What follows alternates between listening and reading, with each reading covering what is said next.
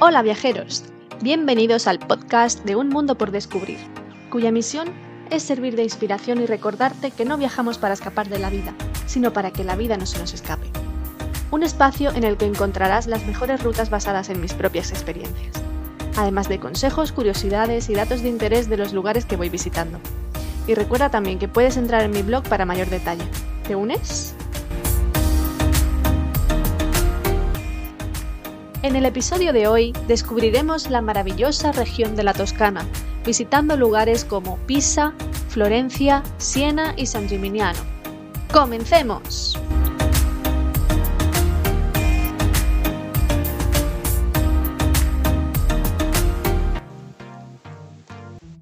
Este viaje comienza en el aeropuerto de Girona y en cuestión de una hora y veinte aproximadamente llegamos a Pisa. Aunque el aeropuerto está muy cerca del centro, lo mejor es hacer este traslado en autobús, concretamente en Lamrosa. Tras un trayecto de 6 minutos, bajamos en la estación de tren para recorrer toda la ciudad antes de llegar a la joya de la corona. Lo primero que encontramos es la Piazza Vittorio Emanuele II, punto de encuentro de los pisanos e inicio de la principal calle comercial de la ciudad, llamada Corso Italia. Esta calle finaliza en el río Arno, así que lo cruzamos por el Ponte di Mezzo y llegamos a la Piazza Garibaldi. Nuestra siguiente parada es la Piazza de Cavalieri, una hermosa plaza en la que destacan los esgrafiados de la fachada del Palazzo de la Carovana y la estatua de Cosimo I de Medici. Se trata de la segunda plaza más importante de la ciudad tras la plaza de la Catedral, ya que en la antigüedad esta representaba el centro del poder civil. Más adelante visitamos la Piazza Martiri de la Libertad, las termas de Nerón, que no son más que las ruinas de unos baños termales, y la Porta a Luca, una de las puertas de entrada a la ciudad amurallada que aún se conserva intacta. Seguimos por la vía Cardinale Pietro Maffi y al final de la calle aparece la esperadísima Piazza dei Miracoli, Es aquí donde se encuentra el complejo monumental más importante de Pisa, que mueve a millones de turistas a visitarla a diario. Sus principales atractivos son la Torre de Pisa, la Fontana dei Putti, el Camposanto, el Duomo, el Battistero di San Giovanni y la Porta Nuova. Para subir a la Torre de Pisa hay que tener en cuenta varias cosas.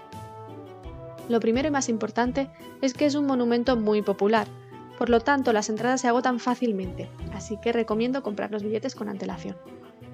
Esto es así porque, por motivos de seguridad y conservación, solo permiten subir a grupos de 40 personas en turnos de entre 30 y 40 minutos cada uno.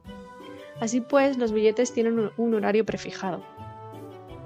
A excepción de la catedral, el resto de monumentos de la plaza son de pago y se puede elegir entre varios billetes combinados.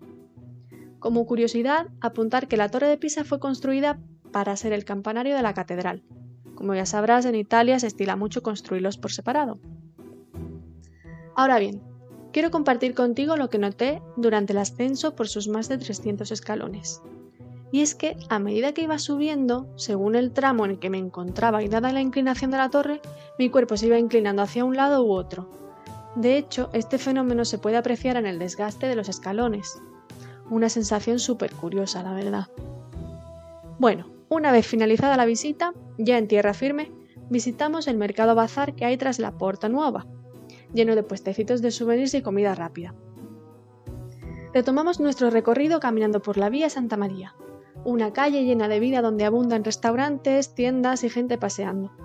Hablando de restaurantes, en la Vía del Carmine encontrarás el restaurante L'Escuderie, especialista en pizzas por metro que gozan de gran fama entre los pisanos, así que decidimos cenar aquí y debo decir que la presentación es bastante peculiar.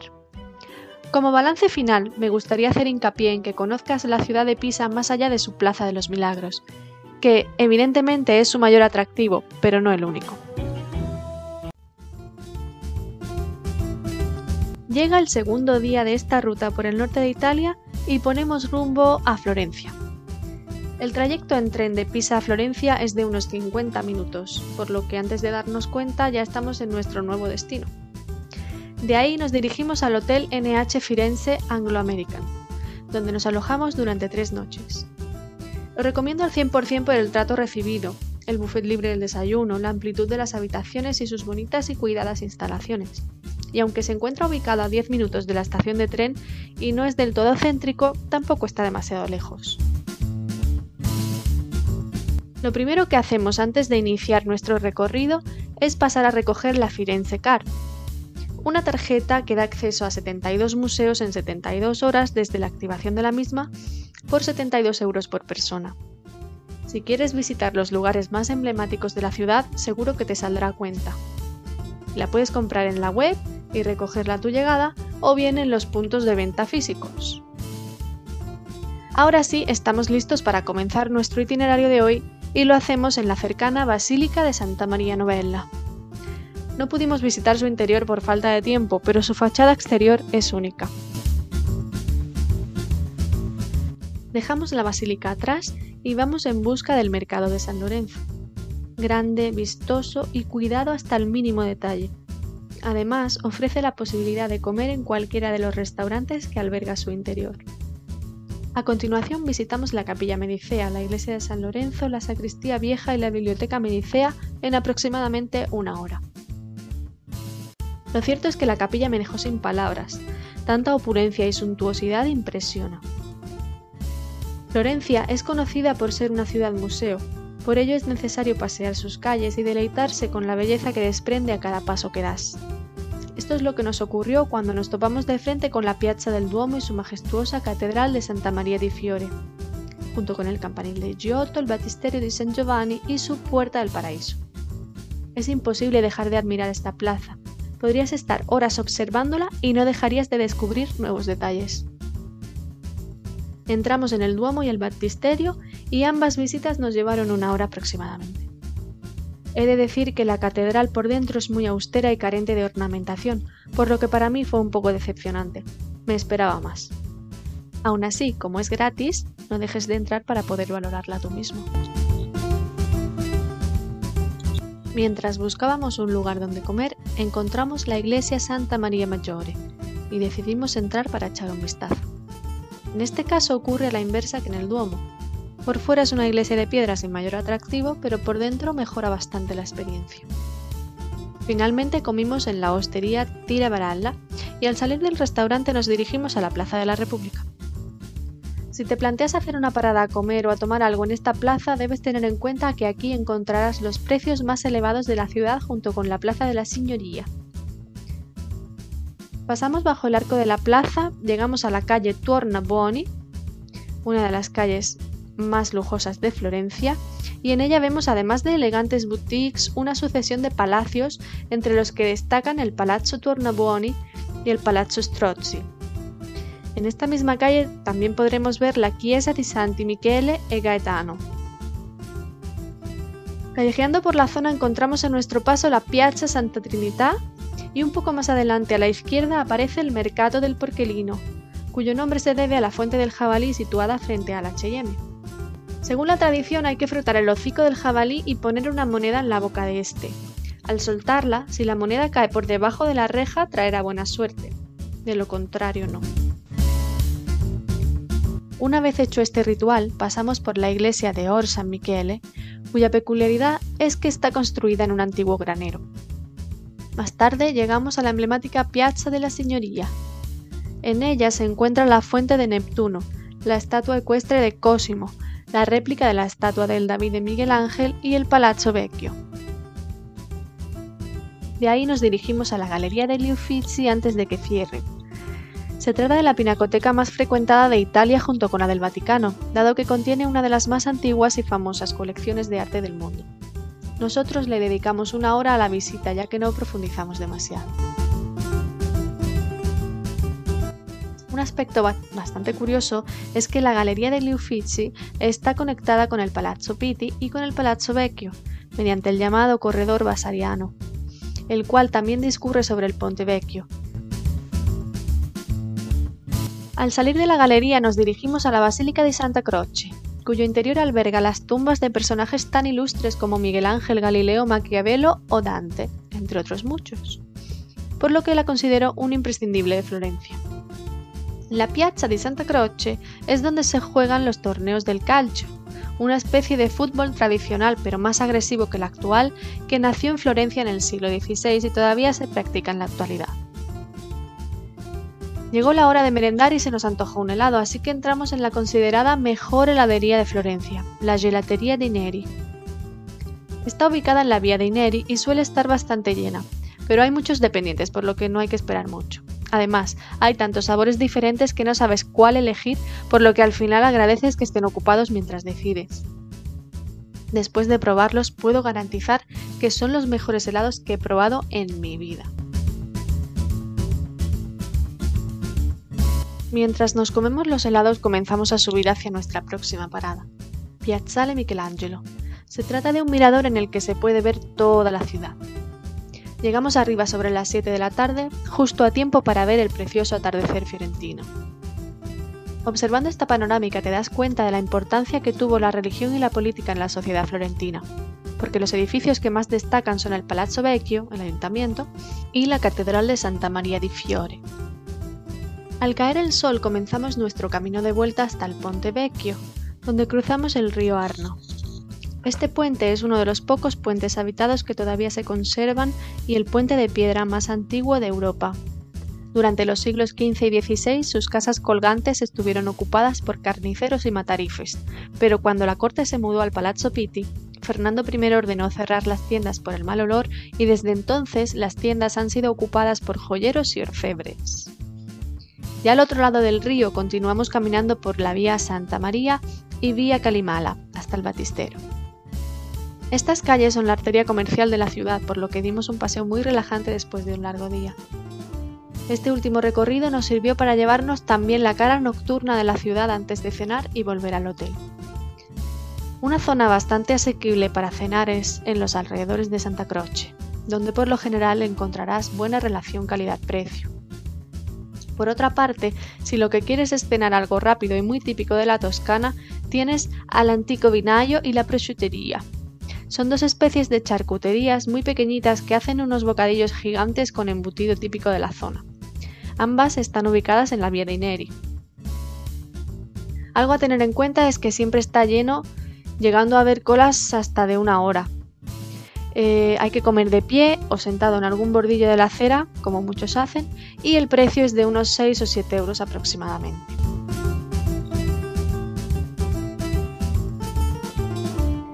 Segundo día en Florencia y tercero en esta ruta por el norte de Italia, y lo primero que hacemos es dirigirnos al Palazzo Pitti. El plan de hoy era visitar el interior del palacio junto con los jardines Boboli, para lo que empleamos toda la mañana. El exterior del palacio es muy sobrio y sin mayor atractivo, pero lo realmente bonito está en su interior. Este fue propiedad de la familia Pitti y posteriormente adquirido por los Medici. Más tarde fue la residencia de los Lorena, el domicilio de la hermana de Napoleón y finalmente cuando Florencia fue la capital de Italia pasó a ser el Palacio Real de los Saboya. En la actualidad es un museo público en el cual se expone una de las colecciones de arte de los Medici. Esta engloba pinturas, esculturas, trajes, objetos de plata y porcelana e incluso carruajes reales. De todos modos, para mí lo mejor son los apartamentos reales, 14 estancias que fueron habitadas por la familia Medici. Por su parte, los jardines Boboli constituyen la zona verde más extensa de Florencia, desde donde se obtienen grandes vistas a la ciudad. En ellos encontramos grutas, fuentes, pérgolas, un pequeño lago y multitud de estatuas de mármol. Si finalmente no te decantaste por la Firenze Car, tienes que saber que las entradas al palacio y los jardines son independientes.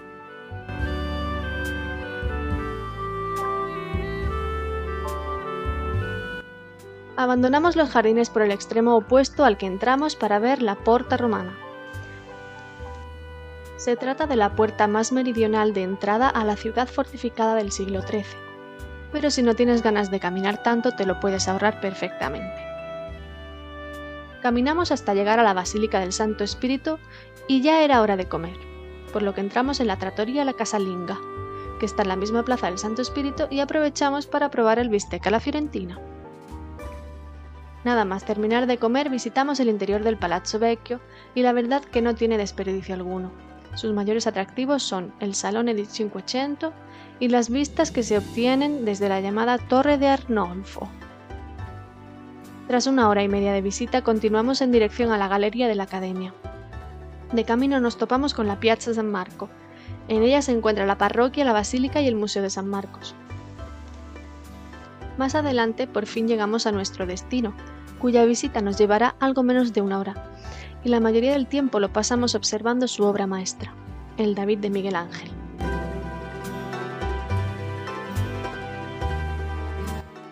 Muy cerca de allí está la Basílica de la Santísima Anunciata, ubicada en la plaza que lleva su mismo nombre, donde había una especie de mercado medieval con puestos ambulantes básicamente de comida. La basílica por su parte desde fuera es difícil de identificar, ya que se entra por el claustro, pero una vez dentro vale la pena ver su ornamentada decoración propia del estilo barroco.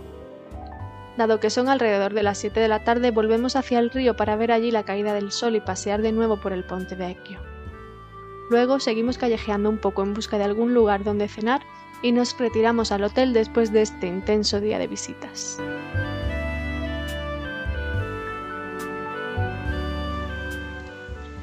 Buongiorno. Hoy nos levantamos con mucha energía e ilusión ya que visitamos dos nuevos lugares, San Gimignano y Siena. Pero antes subimos a la cúpula de Brunelleschi. Para subir a la cúpula de Brunelleschi es necesario reservarlo con antelación, aunque tengas la Firenze Card. La taquilla la encontrarás en el Gran Museo del Duomo ubicado en la misma plaza de la catedral. Nosotros lo hicimos durante nuestro primer día en Florencia cuando fuimos a recoger las entradas para acceder al baptisterio y nos dijeron que el primer turno libre era para esta mañana. Normalmente, cada vez que se sube a una torre o cúpula suelen advertir de que no todo el mundo está capacitado para acceder a estos lugares, dadas las condiciones en las que se encuentra, ya sea por su altura o por la estrechez del camino, etc. Ahora bien, siempre lo he considerado un poco exagerado, quizá porque tengo la suerte de no tener problemas cardíacos, ni vértigos o claustrofobia, pero tengo que decir que en esta ocasión es totalmente comprensible. A pesar de que al comienzo se va bastante bien, a medida que te vas acercando a la cima de la cúpula el camino se va estrechando y los techos son cada vez más y más bajos. Por ello, si tienes algún problema de este tipo, mejor que te lo pienses dos veces. Yo me alegré mucho de subir a, pesar de esas pequeñas dificultades que son perfectamente salvables si estás en forma. Al finalizar la visita, la cual nos llevó algo más de una hora, nos vamos a la estación de autobuses y ponemos rumbo a San Gimignano, un pueblo típicamente toscano. Ubicado en la cima de una colina y rodeado por una muralla que data del siglo XIII, es famoso por sus elevadas torres. En la Edad Media, la altura de las torres construidas en la zona simbolizaba el poder y la riqueza que ostentaban las familias, por lo que la competición entre ellas era una constante. Tras un trayecto de hora y cuarto y un transbordo en Poggibonsi, podemos observar el skyline de San Gimignano. Esta es de las pocas poblaciones toscanas que ha logrado conservar gran parte de sus torres medievales. Una vez en el pueblo nos adentramos en la zona amurallada atravesando la Porta San Giovanni, una callecita estrecha, repleta de tiendas de artesanía que conduce hasta la Piazza de la Cisterna, plaza principal donde se encuentran la Torre dei Becci, la Torre del Diablo y el Museo de la Tortura. Además, aquí puedes encontrar la mejor heladería del mundo según aquellos que los han probado. En nuestro caso el tiempo no acompañó, hacía mucho frío y llovía por lo que no apetecía mucho comer helado, así que no puedo dar mi opinión. Junto a la plaza de la Cisterna está la Piazza del Duomo y la Piazza delle Erbe. En ellas encontrarás la catedral, la torre roñosa y el ayuntamiento. De ahí ponemos rumbo a la iglesia de Sant'Agostino, al final de la zona amurallada. Seguimos caminando por calles y callejones que nos trasladan al medievo a cada paso y junto a la muralla encontramos un mirador desde donde se obtienen maravillosas vistas de los verdes campos de la Toscana. Más tarde nos alejamos un poco de la ciudad adentrándonos en el campo para poder obtener la panorámica del skyline de San Gimignano, la imagen más típica del lugar. Llega la hora de poner rumbo a Siena y para ello tomamos el bus junto a la Porta San Giovanni y en cuestión de media hora llegamos a esta bonita ciudad, concretamente a la Piazza Antonio Gramsci de Siena. Junto a la parada de autobús están los jardines de Lizza, presididos por la estatua ecuestre de Garibaldi, Echamos un vistazo y llegamos hasta la Fortezza Medicea, donde damos media vuelta y ahora sí, ya nos dirigimos al centro de la ciudad. Tomamos la Vía dei Montanini, una de las principales calles en las que se suceden tiendas, plazas y palacios. Entre ellos destacan el Palazzo Sergardi y el Palazzo Salimbeni. A la altura de este último y caminando unos 6 minutos a la izquierda se encuentra la Basílica di San Francesco. De nuevo en la Piazza Salimbeni comienza la Vía Banchi di Sopra. Continuamos adelante y encontramos por el camino el Palazzo Tolomei. Al finalizar la calle aparece ante nuestros ojos la impresionante Piazza del Campo, considerada una de las mejores plazas medievales de Europa. En este lugar se corre el palio durante los meses de julio y agosto. Alrededor podemos ver el Palazzo Público y su Torre Mangia, junto con varios palazzi signorili y la Fonte Gaia. La plaza tiene forma de concha y algo que descubrí cuando estuve frente a ella es la inclinación del suelo. Indudablemente este lugar es un imprescindible en cualquier visita a Siena. Entre tantas emociones se nos pasó la hora de comer, así que, aunque tarde, encontramos un lugar llamado Tequeboy, en uno de los callejones que dan a la plaza, que nos llamó bastante la atención y decidimos entrar. Ya con los estómagos llenos nos dirigimos a la plaza del Duomo para admirar su preciosa catedral. Preciosa tanto por dentro como por fuera, porque en esta ocasión su interior está completamente acorde con su exterior, siguiendo ambos un estilo típicamente toscano. Además, esta catedral está declarada Patrimonio de la Humanidad por la UNESCO, como no podía ser de otra manera. Comienza a refrescar, por lo que es un buen momento para iniciar nuestro camino de regreso a Florencia. Hay un bus directo que se llama Bus Italia 131R. Ten en cuenta que Siena está ubicada encima de una colina, por lo que hace más viento y más frío que en Florencia. Así pues, si vas en primavera u otoño, recuerda abrigarte un poquito más para que no te pase como a mí.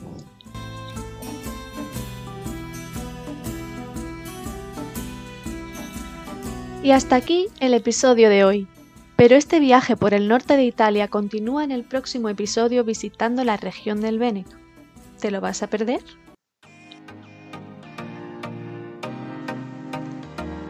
Espero que hayas disfrutado viajando conmigo y que te sean útiles mis consejos. Recuerda dejarme tus comentarios, impresiones, experiencias o consultas y te responderé encantada. Mil gracias por compartir este podcast. Gracias por darle me gusta y suscríbete para seguir viajando juntos. Si no puedes esperar el siguiente destino, siempre puedes dirigirte a mi blog www.unmundopordescubrir.es para continuar descubriendo lugares maravillosos. Hasta pronto, descubridores del mundo. Os espero en el próximo episodio.